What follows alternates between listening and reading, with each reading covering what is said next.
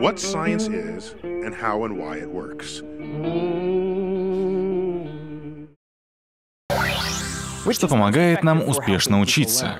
Кнут или пряник? Возьмем, к примеру, подготовку израильских летчиков. Инструкторы обнаружили, что критика полетов дает лучшие результаты, чем похвала. Кадета отчитывали каждый раз, когда он плохо справлялся с заданием. Оказалось, что после этого он всегда показывал более высокие результаты. И наоборот, если его хвалили за удачный маневр, то впоследствии показатели почти всегда падали. Естественно, они сделали вывод, что положительные оценки неэффективны и даже вредны, и только негативные дают плоды. Но дело в том, что это противоречит исследованиям, в которых положительная обратная связь показала большую эффективность, чем отрицательная. Например, в эксперименте с участием учителей, если педагог чаще хвалил учеников, чем критиковал, они уделяли выполнению заданий больше времени. В другом случае игрокам в регби устраивали видеоразбор матча после игры. Но половине команды показывали их лучшие моменты и хвалили за работу. А другим игрокам промахи и ошибки и ругали за неверные решения. Неделю спустя на следующей игре лучше себя проявили те, кого до этого хвалили. И разница была заметна не только на психологическом уровне. Анализы крови показали, что у игроков, которых поощряли за успехи, уровень тестостерона был выше, чем у тех, кого ругали. И что мне кажется самым удивительным, даже через неделю после разбора полетов разница между двумя группами по-прежнему сохранялась. Сильно. Но как же пример с израильскими пилотами? Может, все дело в культуре, и для кого-то критика оказывается эффективнее. Или может, все зависит от задания. Вероятно, навыки вроде управления самолетом лучше развиваются, когда тебя критикуют. Или, возможно, обратная связь вообще никак не влияет на результаты тренировок. Вдруг у них все получилось бы точно так же, вне зависимости от того, что им говорили. Сейчас поясню.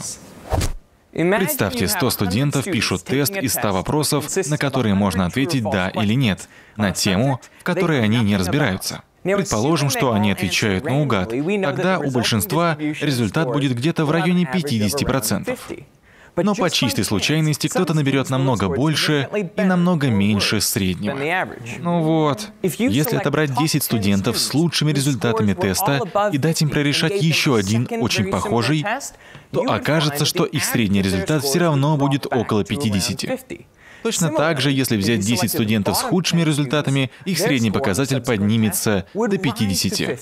Это регрессия к среднему. Она объясняет, почему если сегодня вы удачно сыграли в гольф, на завтра не стоит ждать того же результата.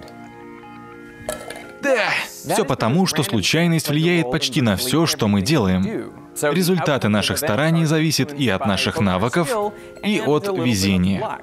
Так что если вам повезло в один день, скорее всего, на другой вам уже не так повезет. Это чем-то похоже на известную ошибку игрока когда кажется, что прежние события влияют на вероятность новых. Скажем, если вы бросили монетку и вам три раза выпала решка, будет ошибкой ожидать, что теперь обязательно выпадет орел. Шансы все те же, 50 на 50. Ошибка заключается в предположении, что вероятность меняется для отдельного события, чтобы результаты уравнялись в перспективе. Но регрессия к среднему говорит совсем не об этом. Она лишь означает, что крайности всегда разбавляются более распространенным средним результатом. Да, в нашем эксперименте все отвечали наугад. Но даже если знать тему вопросов, элемент случайности никуда не денется. Так что регрессия будет, просто станет менее выраженной. Это важно учитывать в исследованиях. Представьте, что тестируете новый препарат от заболеваний сердца. Вы отбираете 10% пациентов с самым плохим состоянием. У них высокое давление, повышенный холестерин и так далее. Спустя месяц лечения препаратом вы снова проверяете показатели и видите улучшение. Здорово, значит, работает. Не обязательно. Проблема в том, что хотя давление и холестерин более стабильные переменные, чем случайные ответы на тест, какая-то изменчивость все равно сохраняется, вызванная, скажем, уровнем стресса в конкретный момент, или вашим завтраком, или даже погрешностью приборов. Так что, скорее всего, люди, оказавшиеся в этих 10%, попали туда из-за всех факторов сразу. Им сильно не повезло. Но это не значит, что во время второго теста им также не повезет. Вероятно, их показатели улучшатся случайным образом. Поэтому так важно включать в клинические испытания контрольную группу из той же выборки.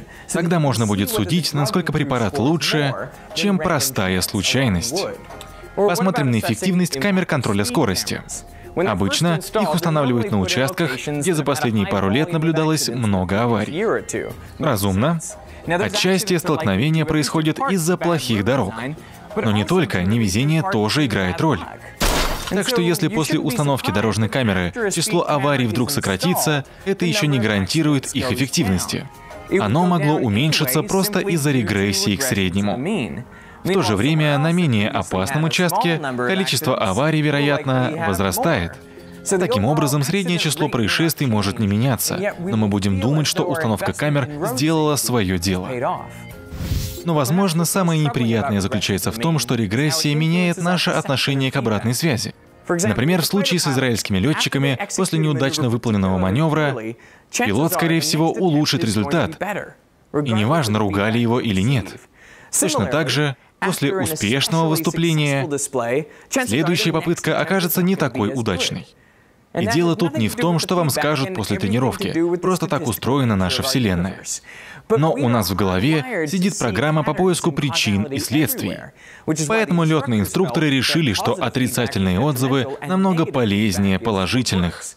И это плохо, потому что контролируемые психологические испытания доказывают, что все ровно наоборот. Досадно, что когда кто-то выступает с критикой, всем покажется, что она сработала, ведь результат улучшится. А когда вы кого-то похвалите, скорее всего, вас ждет разочарование, потому что очень трудно удержать удачу за хвост. Но так уж устроен наш мир. Помните об этом, когда решите кого-то отчитать. Позитивный подход — хорошая стратегия в долгой перспективе. Переведено и озвучено студией Верт Дайдер.